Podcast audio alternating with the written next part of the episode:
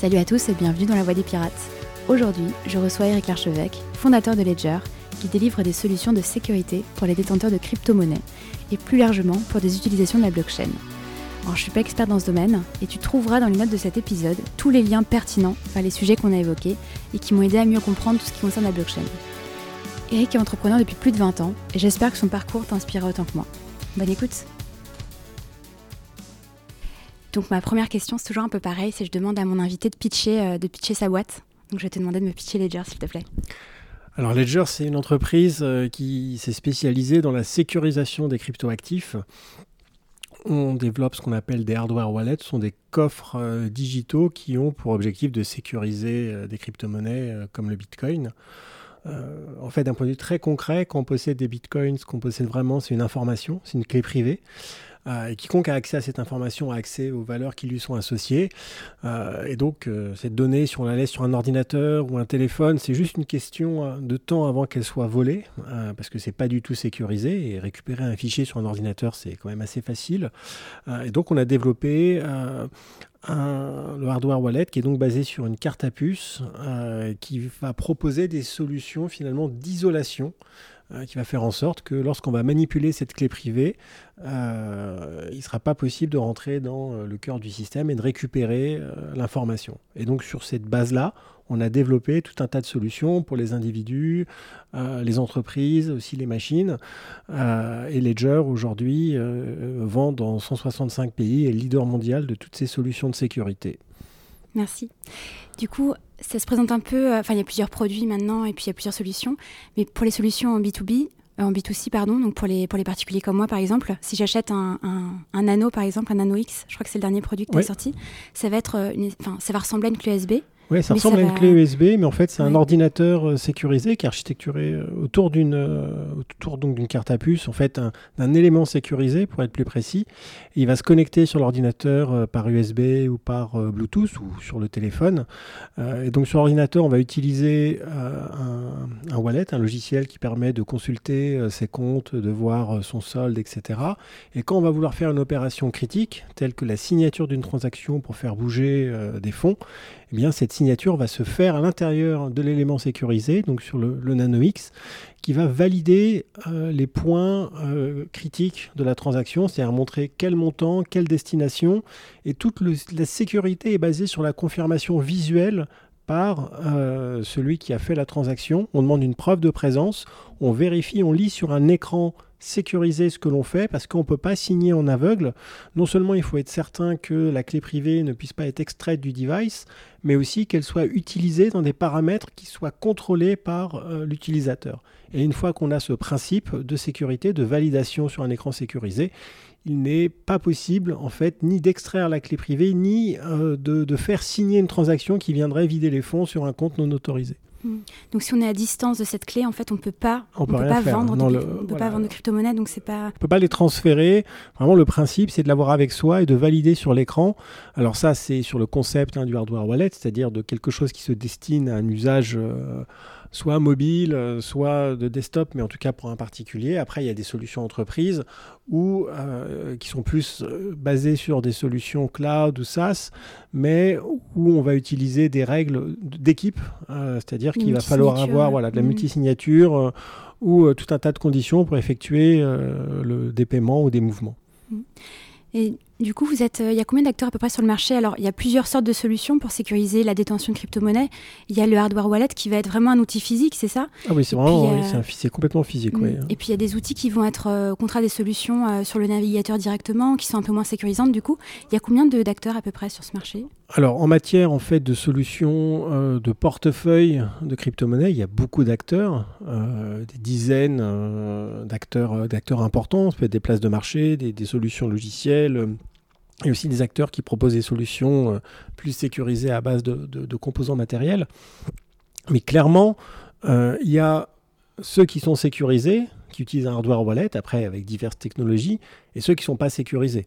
Mais il n'y a pas d'entre-deux. C'est-à-dire qu'à partir du moment où on fait confiance à l'architecture de son ordinateur ou de son navigateur pour euh, manipuler les clés privées, Là, c'est qu'une question de temps avant qu'il y ait une catastrophe. C'est comme si on achetait de l'or euh, physique et qu'on le laissait sur sa cheminée. dire, ça fonctionne, mais à un moment, on va se réveiller et puis il n'y aura plus rien. Et la technologie que tu as utilisée, que, vous avez mis en place, parce qu'elle est, unique, c'est vous qui l'avez conçue à, la base, avec la, carte, la carte à puce. Personne, il n'y a aucun autre acteur qui fait ça? Alors, clairement, Ledger en fait hérite de plusieurs dizaines d'années de recherche et développement dans le domaine de la carte à puce.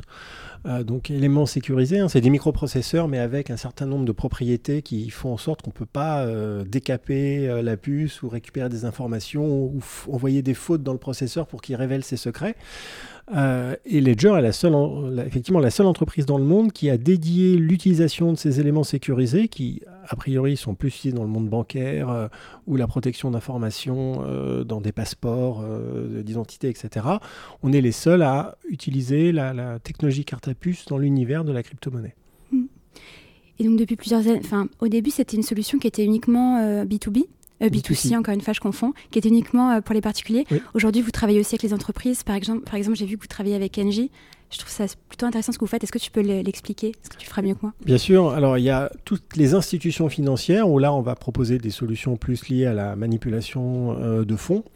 Euh, et ensuite, euh, des entreprises comme, comme Engie, effectivement, ou d'autres, où là, on a une approche plus basée sur de l'IoT ou des, usages blockchain qui ne sont pas des usages directement financiers.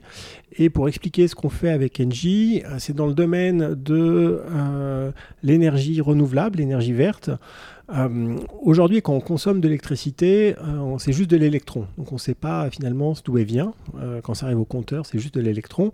Et donc pour pouvoir favoriser le développement d'énergie renouvelable, on a besoin d'avoir ce qu'on appelle des certificats qui vont être achetés et vendus sur euh, des, marchés, qui permettent à des entreprises qui consomment de l'électricité d'acheter des certificats euh, qui permettent de dire, bah voilà, euh, quand il y a eu un, gigawatt d'électricité produite dans des, turbines ou solaires, bah c'est moi en fait qui ai acheté ce certificat de production. Et donc, pour une entreprise, peut démontrer un bilan carbone positif.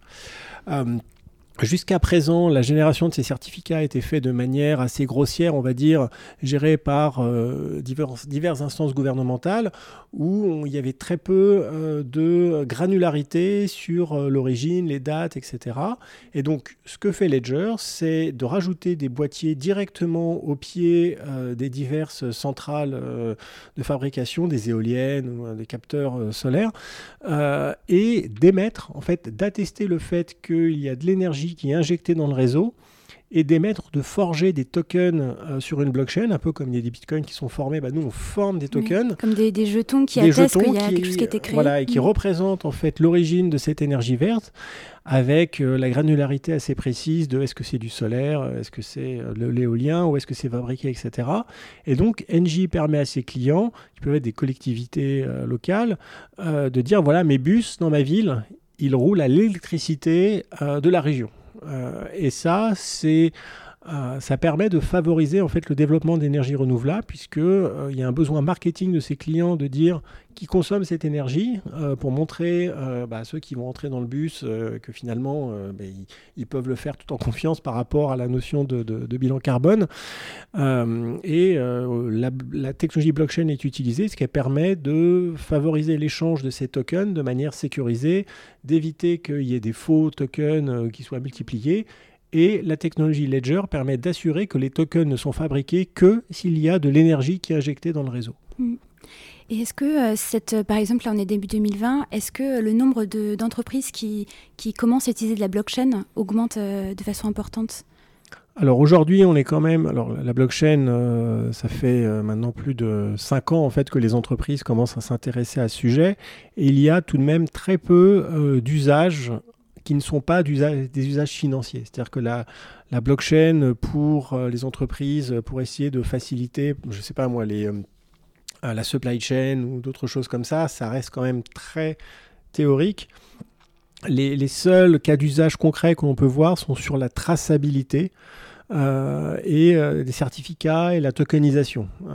mais ça commence à venir. Ça, prend juste beaucoup plus de temps que ce qu'on pensait à, l'origine. Mmh. Mais est-ce que tu penses que ça va bouleverser, euh, euh, je dirais, euh, le monde au, même titre que Internet a bouleversé ah oui, l'économie? Tout à fait. Euh, moi, quand j'ai découvert le Bitcoin euh, en 2013, euh, c'est la première action que je me suis faite. J'ai créé ma première entreprise en, 1996, au début de l'Internet, et je m'étais fait la réflexion à l'époque que Internet allait tout révolutionner en manière de communication. Il fallait absolument que je fasse, que j'aille dans ce domaine-là, que je fasse quelque chose. Et là, j'ai eu la même révélation, si je puis dire, avec le, le, Bitcoin et la technologie blockchain. Et je suis certain que l'impact de cette technologie sur la manière dont on échange des valeurs euh, va être extrêmement important et que euh, dans le futur, alors est-ce que ce sera 3 ans, 5 ans, 10 ans, ça c'est très difficile à dire, il y aura énormément de, euh, de process blockchain qui tourneront, notamment dans l'aspect financier, et, que l'utilisateur final finalement ne, ne sera pas, voilà, mmh. ce sera pas, se rendra pas compte ou ne sera pas informé qu'il utilise des technologies blockchain. Hmm. Bah, tu commences un petit peu à répondre à des questions que j'ai prévu de te poser après, mais c'est pas grave. On va repartir, euh, enfin, on va repartir en arrière euh, pour un peu mieux te connaître. Je sais que tu as eu ton premier ordinateur entre les mains à l'âge de 10 ans. C'est vrai. Euh, je crois que c'était au début des années 80. Est-ce que tu peux me. Enfin, j'imagine qu'il y avait très peu d'ordinateurs dans les foyers à ce moment-là. Ah, complètement. La première fois que j'ai touché un ordinateur, c'était c'était en CM2. Euh, il y avait, j'étais dans, donc dans un tout petit village près de Vierzon euh, qui était pas, enfin donc qui était très loin de tout ce qui est euh, technologie et de manière assez incroyable, il y a quelqu'un qui possédait un, un micro-ordinateur, je ne me rappelle pas ce que c'est, qui était venu dans la classe pour montrer un petit peu ce que c'était et j'avais rien compris. et comme j'avais rien compris, je m'étais même énervé contre les ordinateurs en me disant non mais c'est quoi ce truc, j'aime pas du tout, euh, parce que j'avais vraiment rien compris. Je pense qu'il s'était pas très bien pris pour expliquer. C'était pas un élève, c'était un adulte? Non, non c'était un adulte, mhm. oui. Et euh, je me rappelle, il nous avait dit voilà, il avait, euh, ils prenez n'importe quel exercice de, de, mathématiques et vous allez écrire maintenant un programme pour le résoudre. Et on n'avait aucune notion de ce qu'est un programme, etc. Donc j'étais face en fait moi, j'étais comme une poule devant un marteau. Euh, je ne savais vraiment pas quoi faire, donc ça m'a un peu énervé. Et quelques mois ont passé et je me suis retrouvé chez un ami qui avait un ordinateur, un, un Thomson TO7 70. Et là, il avait une cartouche basique. Euh, il a commencé à me montrer un peu euh, comment on pouvait euh, bah, faire des mini-programmes en, faisant print, bonjour, mm. enfin vraiment des choses de base. Et moi, là, ça m'a complètement électrisé. Et pendant un an, j'ai tanné mes parents pour acheter un ordinateur qui valait quand même une fortune à, l'époque. Qui servait à pas grand-chose, a priori. Bah, non, qui servait un peu à... On pouvait, on, pouvait, faire des jeux dessus, on pouvait faire quoi? On pouvait faire des jeux, on, on mm. pouvait surtout programmer. Et je pense que c'était ma mère surtout qui avait compris qu'il y avait quelque chose euh, parce que je lui parlais pas de jouer. Enfin bon, à l'époque, c'était pas non plus des choses qui étaient très, très communes, hein, les jeux vidéo. Mais vous voyez qu'il y avait une notion de création, que c'était aussi quelque chose d'important. Et donc, elle a, euh, elle a cassé la tirelire, acheté l'ordinateur. Et euh, pour moi, ça a été une, révélation, puisque j'ai passé mon temps, en fait, à programmer. Il y avait des jeux, mais je, voilà, je faisais du basique, j'essayais de faire des choses. et c'était un outil de création extraordinaire. Alors moi, je me pose la question, moi je, suis à 42, je suis étudiante à 42, donc je suis persuadée qu'on n'a pas besoin de professeurs pour apprendre des choses, que euh, Google et euh, les gens autour de soi, ça suffit.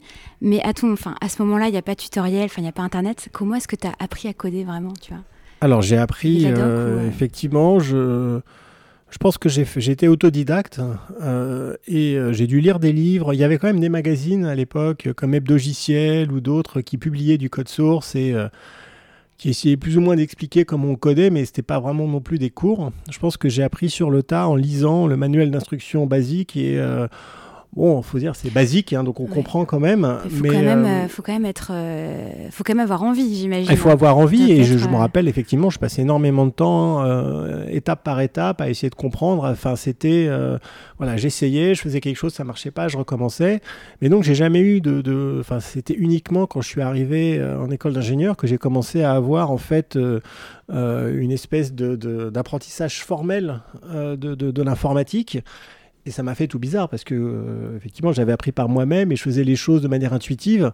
Et je me suis aperçu qu'en fait, euh, bah, c'est pas que je faisais n'importe quoi, mais euh, c'était pas, mon approche n'était pas forcément idéale, oui. Ouais, ouais, bah ouais, avais dû prendre des mauvais réflexes ou j'imagine. Ah oui, oui complètement. et j'avais une mm. approche de la programmation qui était hyper pragmatique. Mais je pense que ça m'a pas mal servi parce que quand, d'une manière générale, avoir une approche pragmatique et euh, aller à l'essentiel, quitte à sacrifier euh, la, beauté du geste, euh, je pense m'a aidé quand j'ai développé mes, mes, premières entreprises. Parce qu'à un moment, il faut produire du résultat et il faut, faut, faut, faut, voilà, faut aller vite. Et cette approche pragmatique, je pense, m'a été utile. Ma mère a fait une école d'ingénieur et elle me dit toujours, en termes de code, que le mieux est l'ennemi du bien. Oui, c'est ça, c'est pas que en code, hein. ça, c'est dans la vie. Hein. D'une manière générale, je confirme, c'est une très bonne. Euh, mm. J'ai toujours ça en tête parce que moi, j'ai du mal à optimiser, j'aime bien euh, aussi aller vite quitte à faire des, choses pas forcément très belles d'ailleurs. Euh, je sais que tu as aussi tombé dans, l'électronique assez jeune, je crois. Tu avais, quel âge quand tu as découvert l'électronique? Alors l'électronique, euh, je l'ai découvert quand même un peu plus tard parce que là, pour le coup, c'est encore quand même beaucoup plus compliqué à apprendre euh, comme ça. et c'était en école d'ingénieur. donc là, du coup, j'avais 18 ans, où j'ai commencé à m'intéresser à l'électronique, à, à, faire des premiers circuits et euh, et assez rapidement, en fait, euh, je me suis dit euh, avec un ami qu'on on devrait utiliser ce qu'on fait pour essayer de gagner un petit peu d'argent. et on a commencé à, finalement, on est, on est, devenu pigiste pour Électronique Pratique, qui était un, un petit, enfin un magazine qui présentait des bah, différents montages. Et donc, on faisait nos montages, comme ça, on avait à la fois notre passion, c'est-à-dire de, créer des trucs, un peu euh, n'importe quoi, et en plus de gagner un peu d'argent euh, pour les publier. Donc, on a fait une cinquantaine de montages. Euh, et, là aussi, on s'est un peu auto, auto formé, parce que bon, en école d'ingénieur, sous les, les, premières années, on s'est quand même très euh, très théorique. Euh, et, euh, et, là, ça a été une expérience assez sympa puisque ça, ça a permis aussi de, de, gagner un petit peu d'argent et c'est grâce à ça que j'ai pu avoir le capital nécessaire à créer ma, ma première entreprise. Donc voilà, rien n'arrive mmh. par hasard. Et alors, est-ce que tu viens d'un milieu entrepreneurial? Pourquoi est-ce que tu as voulu être entrepreneur? Euh, quand j'étais petit, je voulais être pâtissier, et ça, je, m'en rappelle très bien. Euh, du côté de mon père, en fait, du côté de la famille de mon père, euh, c'était plus des, industriels. C'est-à-dire que si on avait une, fabrique de porcelaine dans le, dans, le, dans le Cher, dans le centre, et, et par contre, ça a périclité dans les années 80, et donc assez rapidement, il n'y avait, y avait plus rien. mais peut-être que ça m'a donné un petit peu, en tout cas, la notion euh, qu'on peut être son propre patron, parce que ça je l'avais compris assez tôt, et que c'était pas euh, c'était pas un métier facile, mais que c'était aussi un métier assez euh, assez enrichissant et qui était plein de plein de surprises. et donc je savais que ça existait assez jeune et assez rapidement quand j'ai commencé à réfléchir à ce que j'allais pouvoir faire.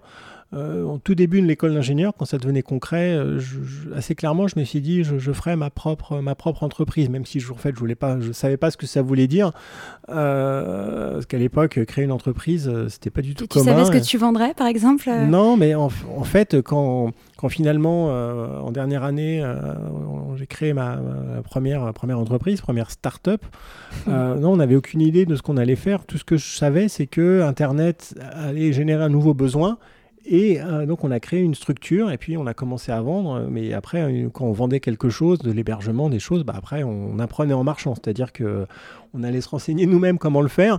Et c'est parce qu'on était débrouillards, qu'on travaillait aussi beaucoup euh, qu'on était passionnés qu'on a réussi à, développer, à développer l'entreprise. Mais voilà, on, on y allait un petit peu à l'aveugle, juste avec euh, de la passion et de l'envie. Euh, et c'est ça qui était. ça, euh, ça, marche, ça, marchait en plus. Tu trouvais des contrats, tu arrivais à générer du chiffre d'affaires. Ça marchotait. Hein, ça n'a pas été facile. mais on était heureux. Mm. voilà. Il y avait des mentors autour de toi ou des modèles ah pour avancer ou c'était vraiment un tâtonnement quoi Ah non, mm. c'était tâtonnement. Mm. C'était, je me rappelle quand j'ai créé une SCRL, le capital c'était 50 000 francs. allez, on était en francs à l'époque. et je, je savais même pas en fait si l'argent on pouvait l'utiliser après. C'est-à-dire j'en étais à ce niveau-là, c'est-à-dire qu'on déposait le capital et en fait je savais même pas si l'argent allait être perdu ou si ça allait revenir pour être utilisé. Euh, donc euh, j'avais vraiment la connaissance zéro euh, de, tout ça. Mm. Et tu as revendu plusieurs entreprises le long de ces années Alors oui, maintenant jusqu'en 2010, disons 95, 2010, tu, tu, tu montres combien de structures à peu près? Donc bah là ça fait maintenant ça fait 20 ans que je suis entrepreneur. J'ai j'ai dû en faire 7 ou 8. Euh, j'en ai vendu quelques-unes. Euh, quelques-unes qui n'ont pas marché. Euh, c'était un parcours assez chaotique et surtout euh, j'ai fait pas mal de choses parce que je suis allé à l'étranger, j'ai aussi fait du développement immobilier, de, de, l'hôtellerie. Donc je n'ai pas fait que dans, dans, la tech, parce qu'en fait j'ai toujours aimé aller dans des endroits où euh, les autres n'allaient pas, où j'aime bien me challenger, sortir de ma zone de, de mm. confort. Et tu te disais pas si personne n'y va, c'est dangereux ou euh, c'est mauvais signe? Non, non, non, pas du tout. au contraire, par exemple, quand je me suis intéressé au Bitcoin et que je voyais bien que tout le monde voulait pas y aller et que beaucoup de gens autour de moi me disaient que c'était une arnaque, que c'était n'importe quoi. Déjà, je comprenais qu'ils disaient ça parce qu'ils ne savaient pas ce que c'était, comme souvent, parce que ça ne les intéressait pas, et donc ils s'arrêtaient à la, première analyse qu'ils pouvaient faire. Et, et, aussi, en fait, ce qui m'a motivé pour créer, pour dire, allez, j'y vais dans le Bitcoin, c'est quand la Banque de France a dit, il faut pas y aller. et, donc, peut-être que j'ai un esprit je sais pas, contrarien et, euh, et que je, vais là, si on me dit de pas y aller, je vais y aller. Euh, mais euh, non, le fait que les gens n'y aillent pas est plutôt au contraire une source pour moi d'inspiration. Et euh, si on part un peu plus loin, euh, on est en 2010, euh, tu, commences une carrière de joueur de poker, entre guillemets. Oui. à ce moment-là, tu as déjà revendu donc, plusieurs structures et financièrement, tu es plutôt en sécurité. Ah oui, en 2010, oui, oui, je suis plutôt en sécurité. C'est-à-dire que je, pourrais prendre ma retraite et arrêter de travailler. du coup, tu, te dis que tu vas, en, ce qu'on appelle dans le milieu du poker, faire le circuit, c'est-à-dire parcourir de pays en pays, casino en casino pendant, pendant deux ans, tu fais ça. Tu, tu joues au poker depuis combien de temps à ce moment-là? Oh, Pas longtemps. Euh, quelques mois. En fait, euh, j'ai commencé à jouer euh, au poker parce que j'étais à Riga, en Lettonie, et je construisais un hôtel.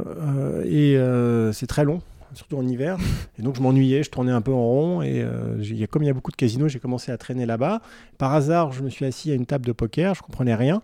et c'était un tournoi et j'ai gagné j'ai gagné le tournoi, mais de manière complètement euh, aléatoire. Euh, c'est vraiment la chance du débutant. Là. La chance du débutant complètement, euh, parce que je comprenais rien à ce que je faisais. Mais est-ce que tu pensais que c'était le talent ou tu savais ah non, non, non, mais non, mais je me suis dit ça, c'est génial et tout, c'est super, parce qu'en fait ça motive, on gagne, on se dit ouais, et puis et après a commencé une traversée du désert, euh, où là, par contre, je me suis vraiment renseigné. J'ai acheté une trentaine de livres euh, sur euh, les règles du poker, etc. Et je me suis vraiment passionné. Ça m'a passionné. Je me suis dit, je vais essayer de, de, de, voir si je peux être bon là-dedans.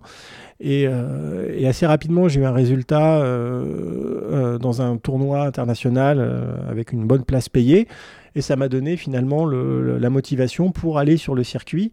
Euh, et donc je l'ai fait assez rapidement euh, finalement après avoir commencé. Euh, et j'ai fait ça, oui, pendant bien 18 mois avant, d'arrêter, parce qu'au bout d'un certain temps, je me disais, maintenant je suis en train de jouer aux cartes, c'est super. ça s'était plutôt bien passé, sans que je fasse aucun résultat majeur, j'ai quand même réussi à gagner de l'argent. mais je me suis dit, je ne peux pas passer ma vie à jouer aux cartes, j'avais besoin de retrouver quelque chose de concret et d'avoir un vrai projet. Ouais, je comprends.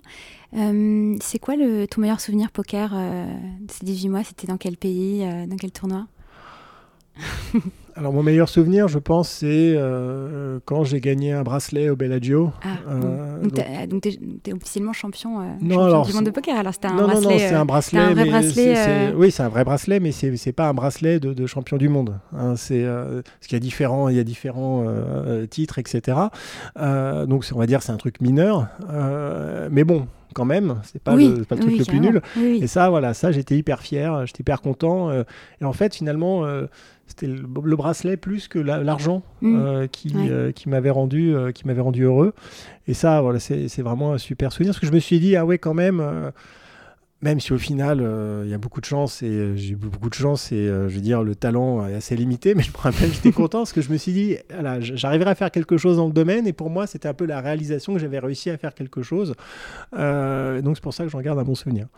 Et tu as fait les champions du monde à Vegas? Les championnats du monde Oui, j'ai fait les championnats du monde, euh, mm. championnats d'Europe. Euh. Pour un joueur de poker, je pense qu'il y a un tournoi euh, qu'on ah veut tous jouer dans sa vie, c'est le main event. Le main event, oui. tu l'as joué Je l'ai joué. Le, mm. Ma meilleure performance, j'ai dû le faire trois fois, je pense. Ma meilleure performance, c'est d'arriver au jour 3. Enfin, Parce que c'est sur 7 ou 8 jours, je crois. Oui, c'est ça. Donc, pas de place payée. mais j'ai jamais réussi à faire un, deep run là-dedans. oui, ça, ça reste une frustration. Mais d'un autre côté, bon y être et avec 10 000 autres joueurs participer à ça, c'est super et j'en garde aussi un très bon souvenir, surtout que euh, en plus de, ces tours, de ce tournoi-là, du main event, il y en a d'autres.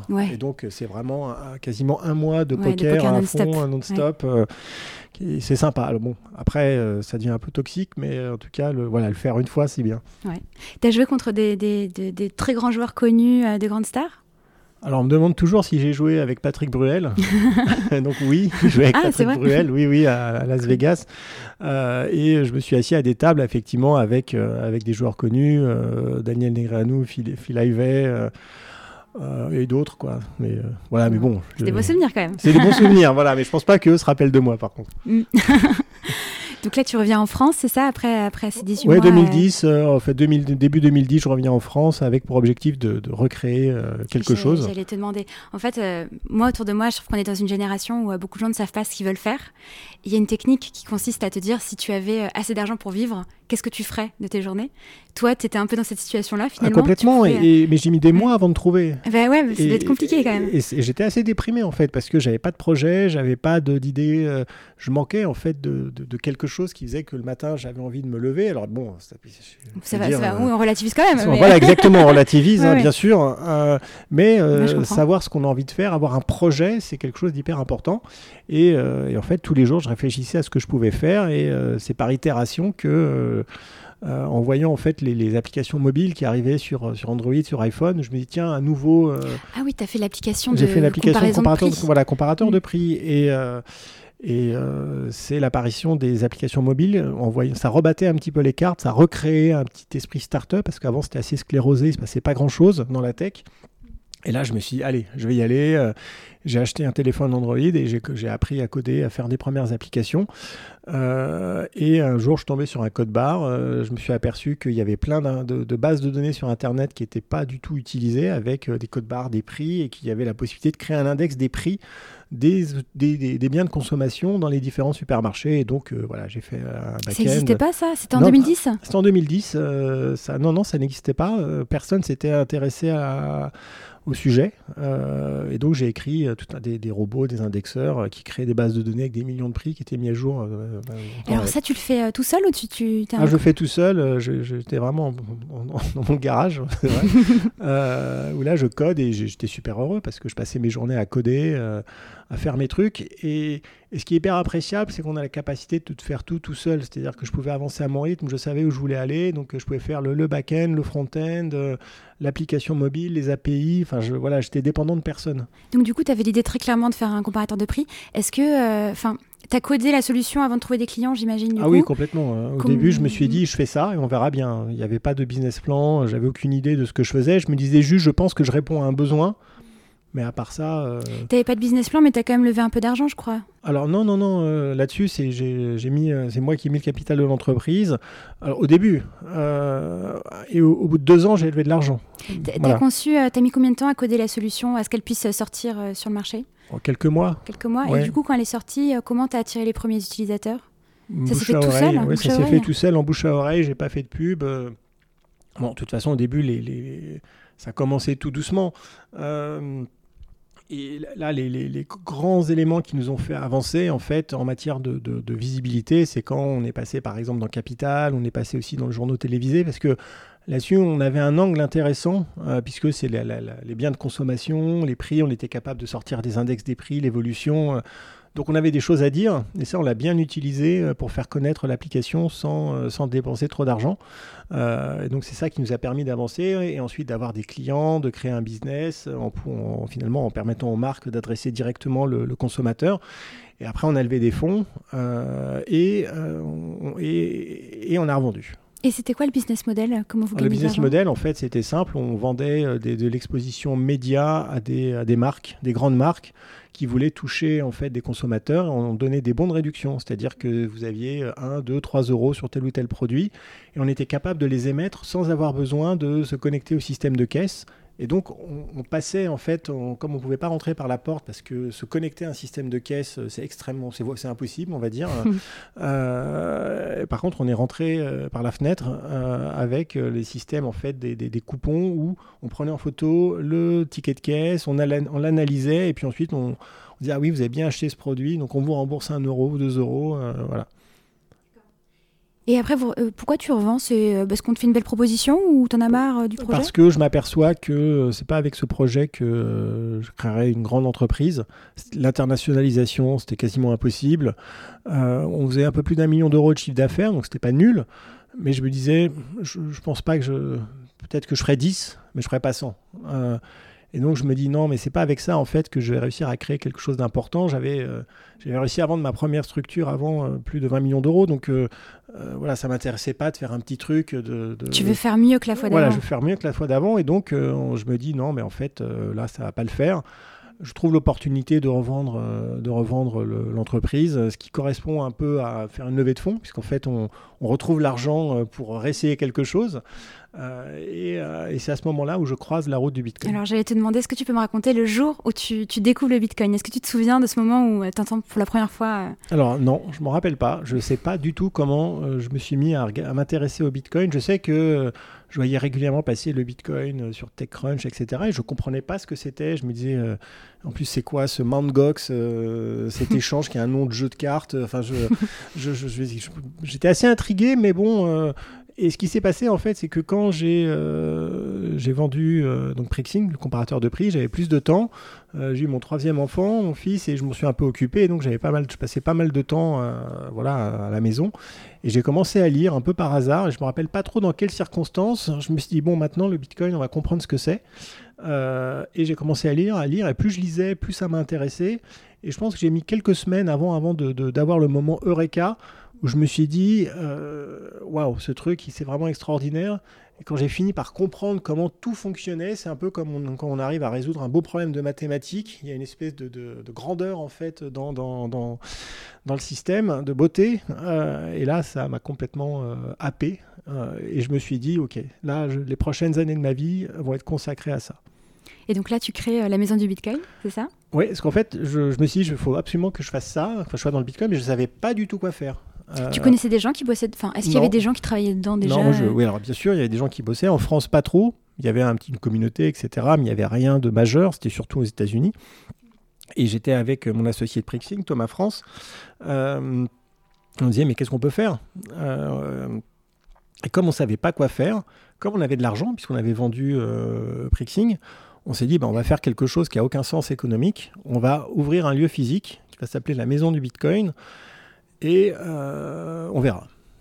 voilà, on a à peu près un an de cash flow, enfin de visibilité. Euh, donc on a investi plusieurs, de centaines, plusieurs centaines de milliers d'euros pour euh, le lieu, les, travaux, etc. Faire connaître un petit peu. Mais on n'avait aucun, aucun business plan. on s'est juste dit, on est là, on espère que c'est au bon moment et il va se passer quelque chose. Et vous faisiez quoi dans cette maison? Vous organisez des conférences, des choses comme ça on organisait des conférences, les gens rentraient, ils disaient mais c'est quoi ce truc? Et en fait j'ai expliqué le Bitcoin à, je sais pas, des centaines et des centaines de personnes.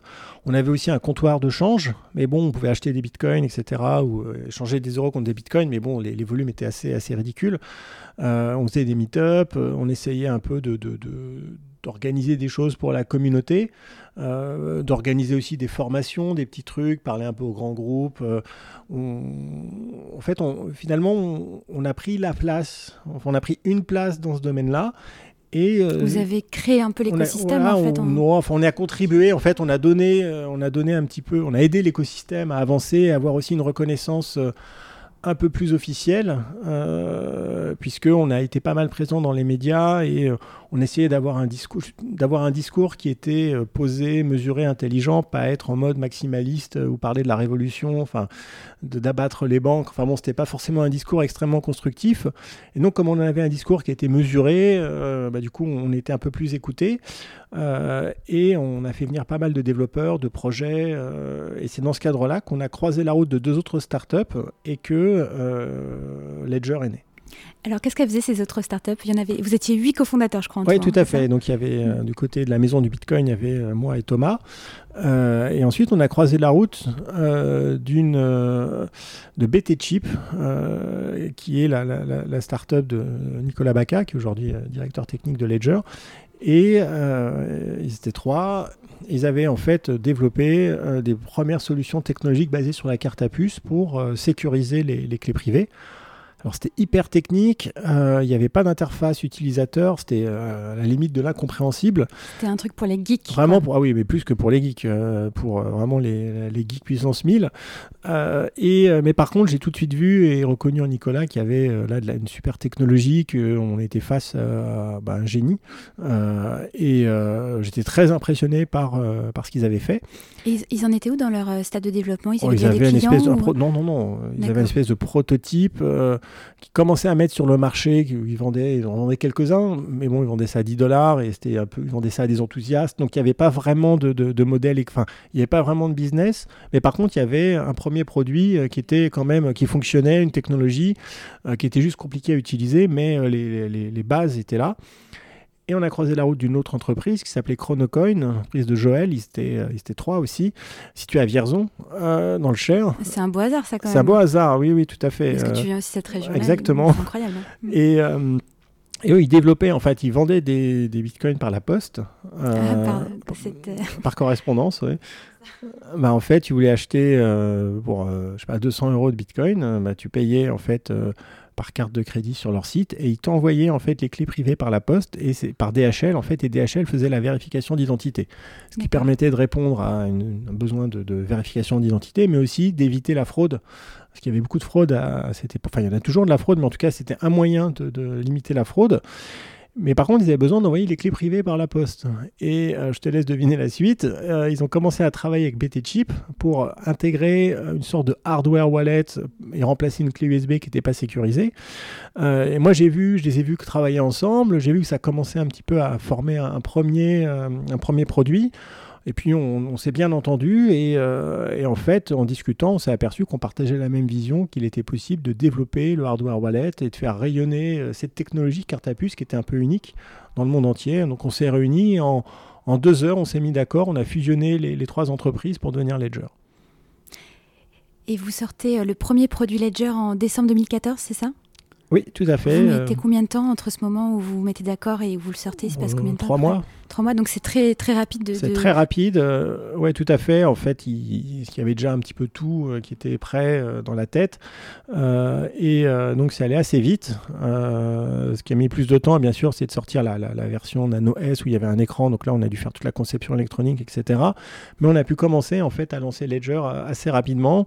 Et on a pu lever des fonds aussi assez rapidement basé en fait sur la qualité de l'équipe, parce qu'on a réussi à démontrer qu'on avait quand même des gens euh, très très forts euh, et que même si à l'époque euh, le Bitcoin c'était quand même pas très connu et personne ne savait si ça allait fonctionner, Xange, Cyril Bertrand s'est dit bon, ok, je suis pas sûr, je sais pas où je mets les pieds. par contre, il y a une bonne équipe, donc bon, voilà, on va parier sur l'équipe et ils ont été les seuls à croire en nous. C'est vrai que les rendez-vous avec les VC devaient pas être très drôles, j'imagine. Euh. Non, non, non, ça n'a pas été drôle euh, du tout, euh, parce que le Bitcoin était vraiment inconnu et en plus considéré comme une technologie très, enfin, plutôt négative. Il, était à combien le cours à ce moment-là, tu te souviens? Ah, Il était dans les 1000 dollars, hmm. parce qu'en fait, on, on, a lancé, ouais, c'est ça. Alors. Non, il était non, euh, non, non, il était retombé parce que je confonds. Mais en tout cas, il était à plusieurs centaines, à plusieurs centaines de dollars, euh, quelque chose comme ça. Parce que c'était plutôt l'époque où c'était euh, plutôt, plutôt au plus bas, en fait. parce qu'en fait, 1000 dollars, c'était il y a, il y a un an. Donc, le cours, on était aux alentours de quelques centaines de dollars. D'accord.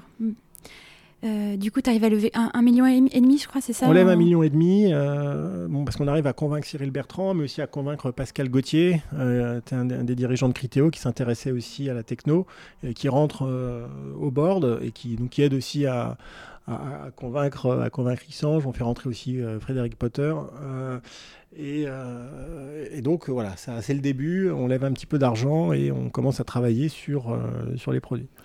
C'est quand même un produit assez enfin pour une certaine catégorie de, particuliers. comment, euh, enfin pour, pour euh, trouver ses clients, c'était compliqué? Oui, oui. Alors, oui et non. C'est-à-dire qu'au moins on avait l'avantage de savoir que ça servait à rien de parler à des gens au hasard. C'est-à-dire qu'on allait uniquement intéresser les gens qui sont déjà dans la, communauté euh, crypto Bitcoin.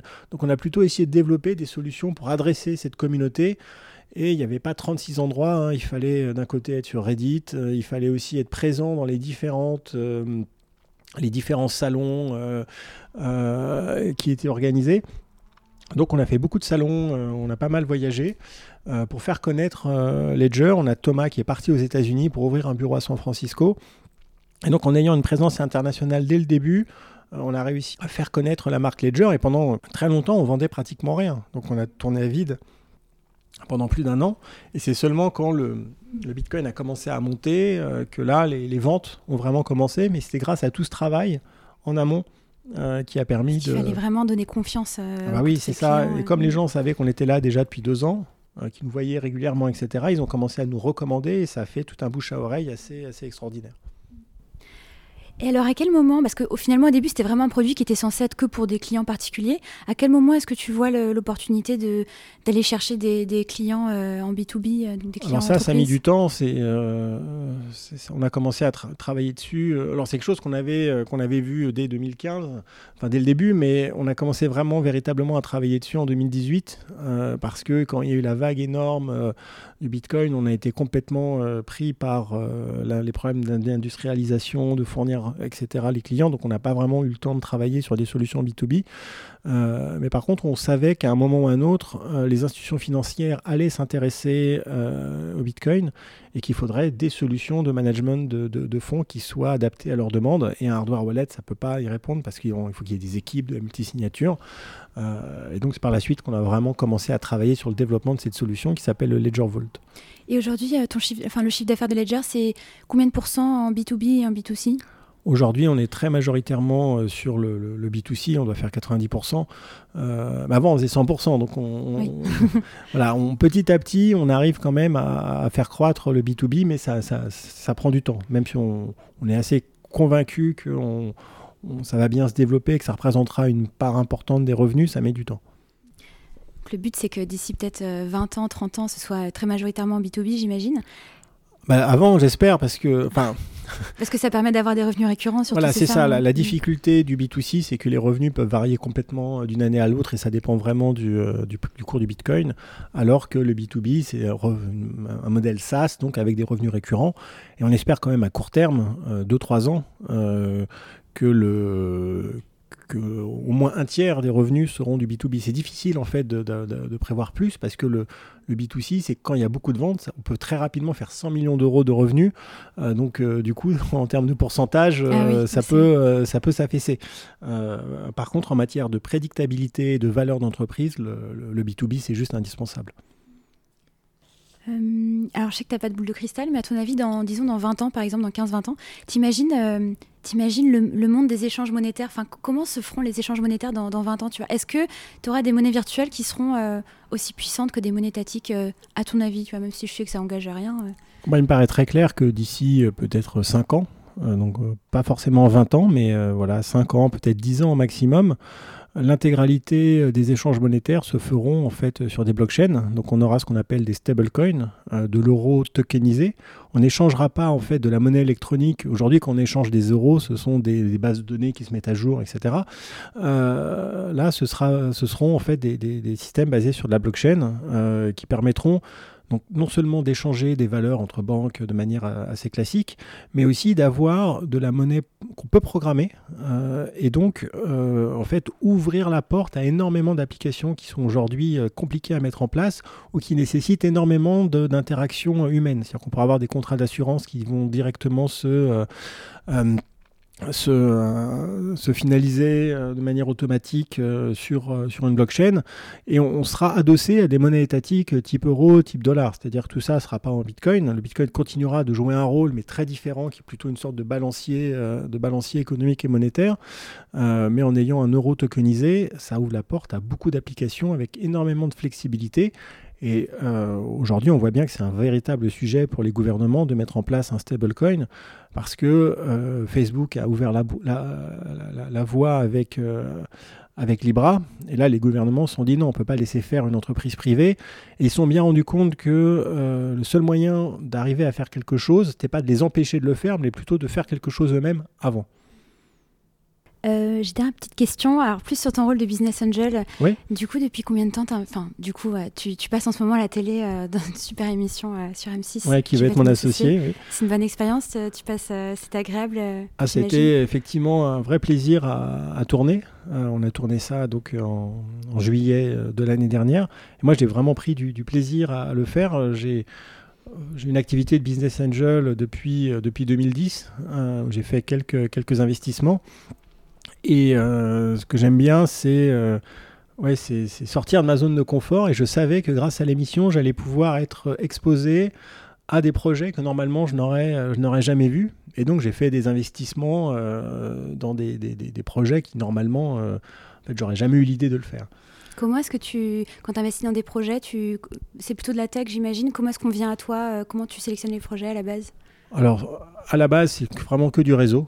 C'est-à-dire que c'est très difficile, quelqu'un qui va venir te parler comme ça, te présenter un truc. Euh, bon, euh, en général, ça fonctionne bien quand c'est du réseau, quand il y a plusieurs personnes qui te parlent du même projet. Euh, et effectivement, jusqu'à présent, avant l'émission, c'était beaucoup, de, tech, où là, ça pouvait se faire beaucoup sur le sur l'analyse en fait du, projet au niveau de sa base technologique et de son potentiel et un peu, et aussi de manière importante, du, du porteur de projet. Et là, euh, dans euh, Qui veut être mon associé, euh, le porteur de projet a, un, une importance vraiment bien plus extraordinaire parce qu'on doit se décider très très rapidement. Et là, il n'est pas tellement question d'aller analyser l'aspect technologique, mais plutôt de voir si la personne qu'on a en face de soi va avoir la capacité de porter le projet jusqu'au bout. Et vous n'avez même pas des données sur son chiffre d'affaires enfin, À part ce qu'il va vous dire, vous avez on rien. Euh, quand on arrive, en fait, euh, quand on, s'assoit dans les fauteuils, que quelqu'un, un projet arrive pour venir le présenter, on ne sait absolument rien et ça va durer à peu près une heure maximum. Ensuite, c'est monté hmm. en 10-15 minutes, ah, mais euh, ça dure une heure. Euh, donc, on, peut poser toutes les questions que l'on veut euh, sur le chiffre d'affaires, la rentabilité, etc.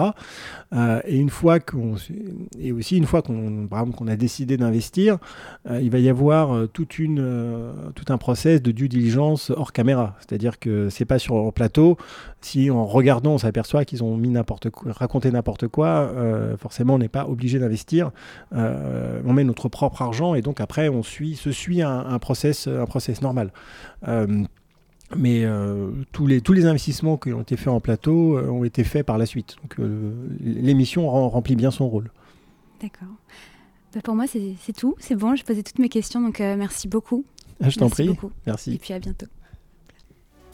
Merci beaucoup d'avoir écouté jusqu'au bout, j'espère que ça t'a plu. N'hésite pas à me faire un feedback, n'hésite pas à commenter, partager, liker, t'abonner, mettre 5 sur 5 sur iTunes.